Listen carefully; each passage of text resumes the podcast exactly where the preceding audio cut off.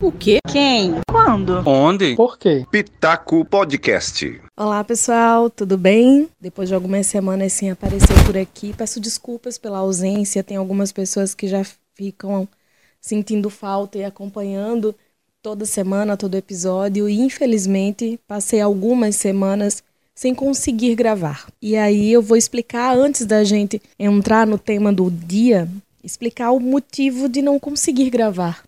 Estamos no meio de uma pandemia.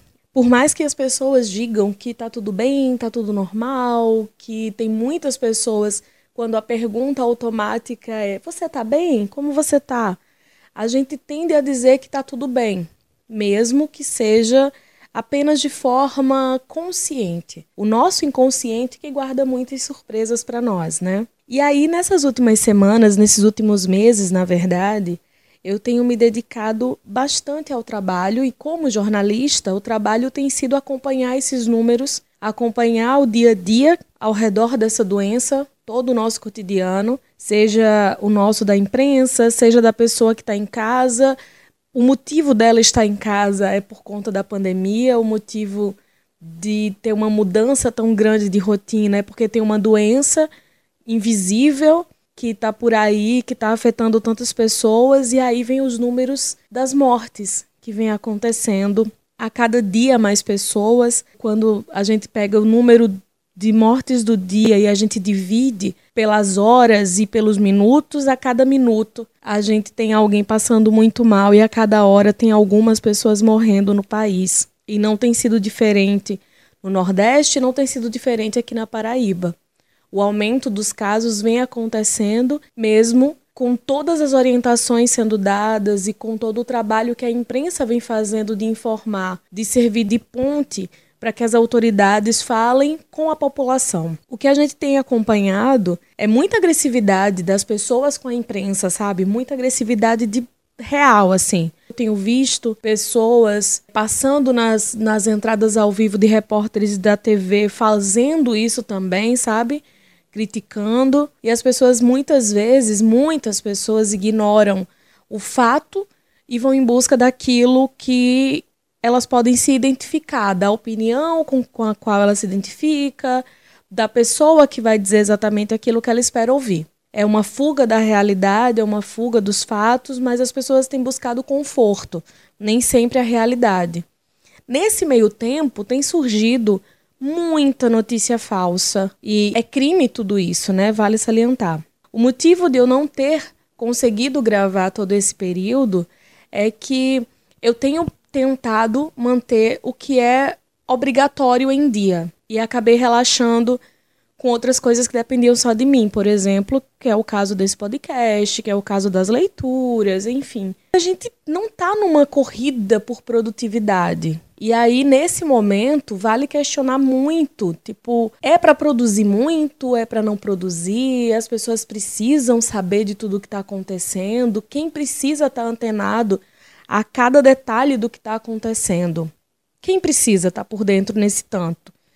Quem não precisa pode se alienar ou tem que acompanhar também. A sobrecarga de notícias pode sim gerar problemas psicológicos, né? Muito antes dessa, dessa pandemia toda, enfim, da, do mundo enfrentar essa pandemia, já tinha um indicativo de crescimento de, de problemas psicológicos na sociedade e no mundo todo, aqui no Brasil não é diferente.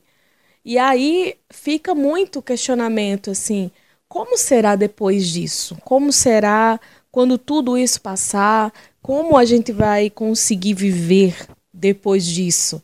Tem muita gente, eu tenho acompanhado muitas pessoas que têm sofrido insônia, têm sofrido bastante com insônia, tem uma dificuldade tremenda para dormir ou para conseguir realizar algumas tarefas que são muito simples. E aí eu acho que é uma dificuldade normal para esse momento. O que psicólogos e o que especialistas vêm falando, vêm dizendo, é que as pessoas não têm que se cobrar tanto, que as pessoas não precisam querer o tempo todo estar tá mostrando que estão na atividade. E sobre isso, eu chamei um amigo que trabalha com neurolinguística, ele é fonoaudiólogo, Fagner Fernandes, e ele conversou comigo trazendo alguns pontos importantes para esse momento e para depois. A questão de se a sociedade está mudando ou não, o que vai ser depois. E que novo normal é esse que a gente está tendo que enfrentar, porque não dá para ficar sempre esperando que amanhã tudo vai voltar à rotina de antes da pandemia, porque não vai. Não adianta se iludir achando que vai ser dessa forma porque é querer se enganar de fato. Então, vamos ouvir Fagner. Ele vai falar sobre a sociedade que a gente está tendo nesse momento. Confere aí. Oi, Ivna, gratidão imensa estar aqui junto com você dando meu pitaco. Eu sou Fagner Fernandes, eu sou consultor em neurocomunicação empresarial e política e venho transformando, venho ajudando as pessoas a mudarem a sua comunicação para que a partir disso elas possam mudar os seus resultados. Então eu acredito muito que quando nós conseguimos mudar a forma como nós falamos, nos expressamos, a forma como a nossa mensagem chega ao nosso interlocutor, nós podemos conquistar o nosso mundo. Aí nós vamos embarcar na persuasão dentro da comunicação. Bom, agora voltando aqui para sua pergunta, né? Eu acredito sim, Ivna, que a sociedade está mudando durante essa pandemia nós estamos mudando e mudando de forma silenciosa, o que é assustador, inclusive para mim que sou um comunicador, né, um comunicólogo. Nós estamos mudando em silêncio. Nós estamos dentro das nossas casas, é, dentro dos nossos aconchegos familiares, convivendo com as pessoas as quais são possíveis e lentamente estamos voltando a viver em sociedade através dos trabalhos para quem parou né, e para quem não conseguiu parar aí fazendo seus diversos ajustes, tendo muitas vezes que se distanciar de quem ama. Então nós estamos sim passando por um processo de mudança. E eu chamo de mudança silenciosa porque ela está acontecendo dentro de casa. A mídia não consegue noticiar tudo aquilo que acontece e nós que estamos em casa estamos usando as plataformas digitais, o meio de comunicação que ficou de interação social, para falarmos, mas não é tudo aquilo que acontece no nosso dia a dia. Então as pessoas estão mais reclusas, estão mais íntimas de suas famílias, estão aprendendo ou reaprendendo a amar com quem elas moram, mas pouco conviviam. Então, hábitos simples como educar o filho, como fazer uma lição da escola, brincar, ter uma rotina agora em casa. Isso é uma, uma mudança muito significativa. Então, com isso, nós mudamos também nossos desejos de consumir, nós mudamos os nossos lugares, nossos locais preferenciais, começamos a olhar a nossa casa como um ambiente é, de múltiplas possibilidades, conseguimos conversar com as pessoas que estão em casa, entender por que, que elas reagiam antes comigo de uma forma e agora elas estão diferentes, porque eu estou diferente, eu também estou tendo que, que mudar e me adaptar. Então tenho percebido que as pessoas agora elas têm percebido novos valores. Mas por que novos? Antes não existiam, antes elas não tinham.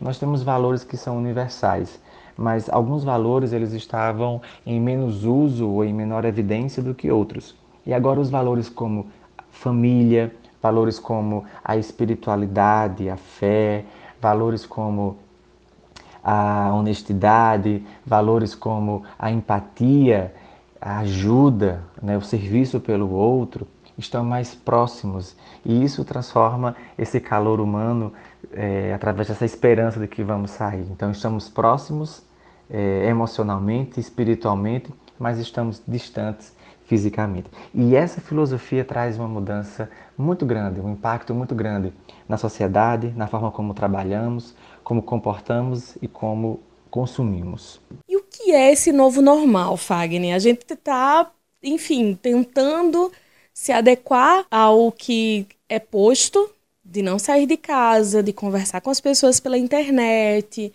Mas o que é esse novo normal que os especialistas tanto falam? Eu acredito que o novo normal é participar agora do mundo como construção, né, como reconstrução e não como autorrealização. Antes da pandemia, nós estávamos vivendo muito a autorrealização, o autoconhecimento, as metas, os nossos sonhos e muitas vezes, ou a grande maioria disso tudo, não era um coletivo, era muito individual que na soma do todo se tornava coletivo. E eu percebo que esse novo normal as pessoas vão poder agora compartilhar mais as suas metas, vão compartilhar mais os seus sonhos, vão envolver mais a família, porque estão reaprendendo a amar a família, não deixando de lado os seus amigos ou as diversas categorias de amigos. Nós temos amizades para tudo e às vezes são os mesmos amigos.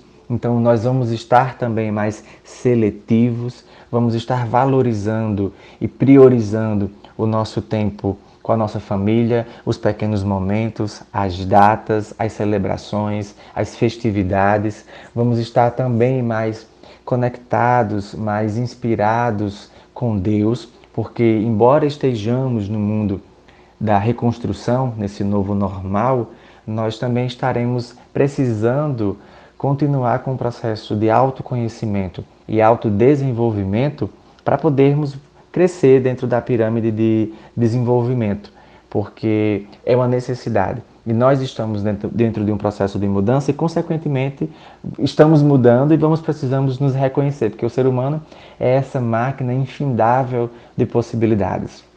Então, nós estamos mudando as emoções, as relações, os valores, as prioridades, a nossa concepção de novo normal também está sendo construída a partir de que os jovens mudarão o seu processo de ensino, de aprendizagem, os professores de ensino-aprendizagem. Os jovens estarão agora voltando com a ideia de que trabalhar por hora talvez seja mais cansativo e não tão producente, e aí eles estejam buscando é, estudar para criar, desenvolver e prosperar, ao invés de só trabalhar. Nós estaremos dentro de um mundo dentro de um novo normal, com pessoas mais dispostas a construírem pelo outro, pelo coletivo. Isso vai ser muito forte, isso é um aprendizado de família, né? E a rotina, ela é muito importante, Ivna, e ela ajuda muito as famílias a se reajustarem, a se autorregularem e a trabalharem em equipe.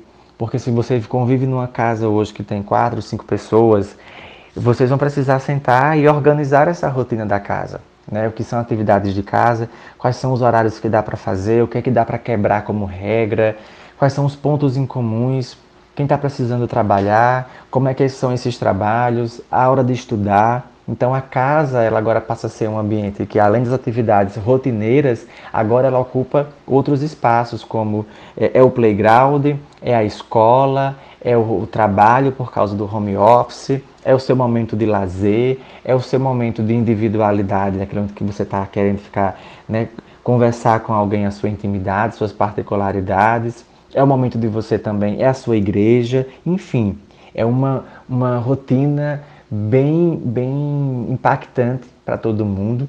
E eu acredito que as famílias estão aprendendo muito com esse processo, né? Então, esse novo mundo, ele vai trazer também uma nova percepção de família. E nós vamos voltar, Ivna, é, aprendendo muito mais e gostando muito mais e cultivando muito mais e preservando muito mais a natureza e as coisas belas da natureza que estão aí esperando por nós. E voltando a falar sobre produtividade, Fagner, como é a questão de ser produtivo durante a pandemia? A gente precisa ser produtivo? A gente consegue ser tão produtivo quanto a gente era antes de tudo isso acontecer? A performance e a alta performance, elas exigem de nós um momento de descanso. É preciso que a gente tenha uma pausa. Ela é importante para a gente poder reequilibrar, né? seja reequilibrar com a família, com Deus, em casa, como você necessitar. Então é necessário sim uma pausa. Mas até nas pausas, Igna, eu considero que nós somos produtivos. Ser produtivo não é você estar trabalhando. As pessoas acreditam que quanto mais elas trabalham, mais elas produzem e mais elas podem gerar algum tipo de riqueza. Na verdade, nós podemos trabalhar é, com mais qualidade, com mais produtividade e usando o menor tempo para isso. Então, hoje, quando eu durmo, eu sinto que eu estou sendo producente. Quando eu estou brincando, eu estou sendo producente, assistindo, namorando, conversando, estudando, atendendo, prospectando. Então, tudo para mim é uma produção, porque nós precisamos viver as várias fases e as várias etapas do nosso dia, da nossa semana. Então eu acredito que sim, nós somos produtivos todos os dias, mas não estamos trabalhando todos os dias. Agora, uma coisa importantíssima para você se sentir produtivo: Você precisa ter foco. Porque até para você descansar, você tem que decidir que está indo descansar.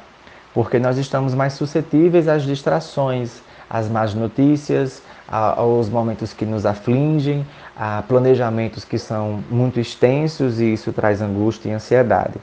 Então, para que você se torne produtivo, você tem que definir o que você vai fazer. E isso significa ter uma agenda. Ah, eu vou descansar três horas hoje, eu vou descansar três horas hoje, mas fazendo o quê? Porque descansar possa ser que você ache que é assistir TV, ficar no celular e fazer uma, uma terceira coisa. Então, isso não é descansar. Você está fazendo várias distrações e você está também trazendo um cansaço mental para você.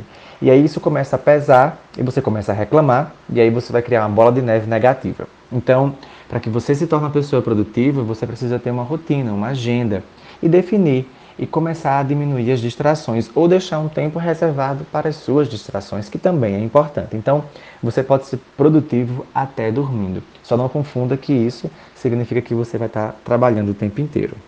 E como vai ser depois da pandemia? O que, que dá para a gente imaginar que vai ter de diferente quando as pessoas puderem sair de casa, a gente puder voltar a encontrar com nossas pessoas queridas pessoalmente, quando a gente puder voltar a frequentar ambientes públicos? O que vai ter de diferente na sociedade? Assim, tem algum tipo de previsão? Eu não sou bom de dar conselho, mas me chamam de guru, então vou aí embarcar com você. Vou dar o meu pitaco agora sobre como será esse pós-pandemia, né? E como estaremos enquanto sociedade. Olha, enquanto pós-pandemia, eu prevejo, vou profetizar aqui com você, que nós voltaremos mais família, voltaremos valorizando mais o amor, a empatia, a honestidade, voltaremos com o sentimento de construção e reconstrução dos nossos mercados, da nossa política, da nossa sociedade.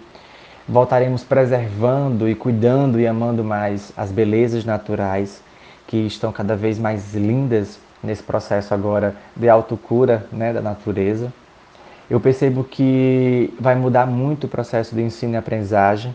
O nosso jovem e os trabalhadores que já vinham se sensibilizando com o mercado digital e agora com a experiência home office eles vão estar entendendo que trabalhar por hora pode não ser o melhor benefício e vão começar talvez a trabalhar por projetos, então vão se tornar neoliberais, profissionais que vão estar se capacitando, se qualificando.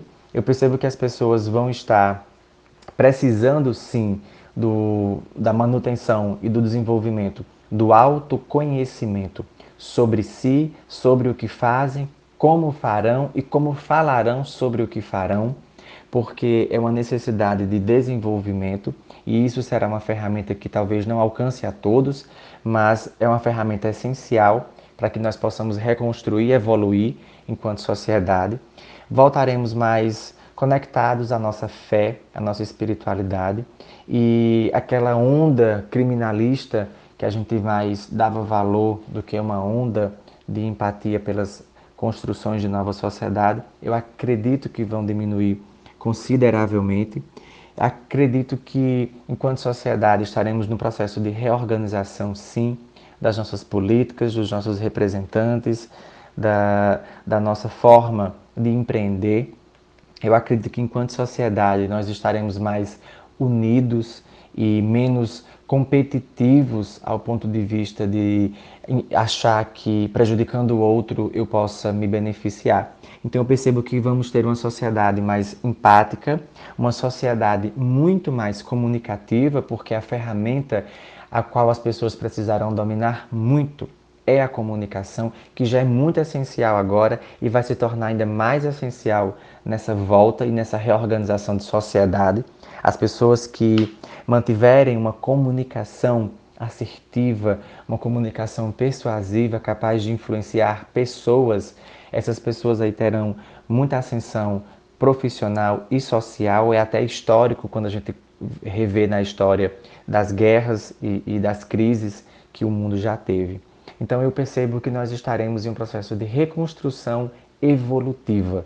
E isso é muito bom, porque nós tanto agora poderemos deixar fluir as emoções, a nossa afetividade e dessa forma potencializar a nossa efetividade, que são as nossas ações e reações. Acredito que vamos parar de brigar com o racional e o emocional e vamos aprender a integrar e viver em sistemas. Muito obrigada, Fagner, por todas essas informações, dando esse pitaco, participando comigo. Fagner é um parceiro. Vou trazer Fagner mais algumas vezes depois, porque ele desenvolve um trabalho super importante. Então é isso, pessoal. Eu quero saber como você está se sentindo. Compartilha esse episódio de hoje, comenta sobre como você vem se sentindo, deixa o teu pitaco também e até o próximo episódio. Beijo grande.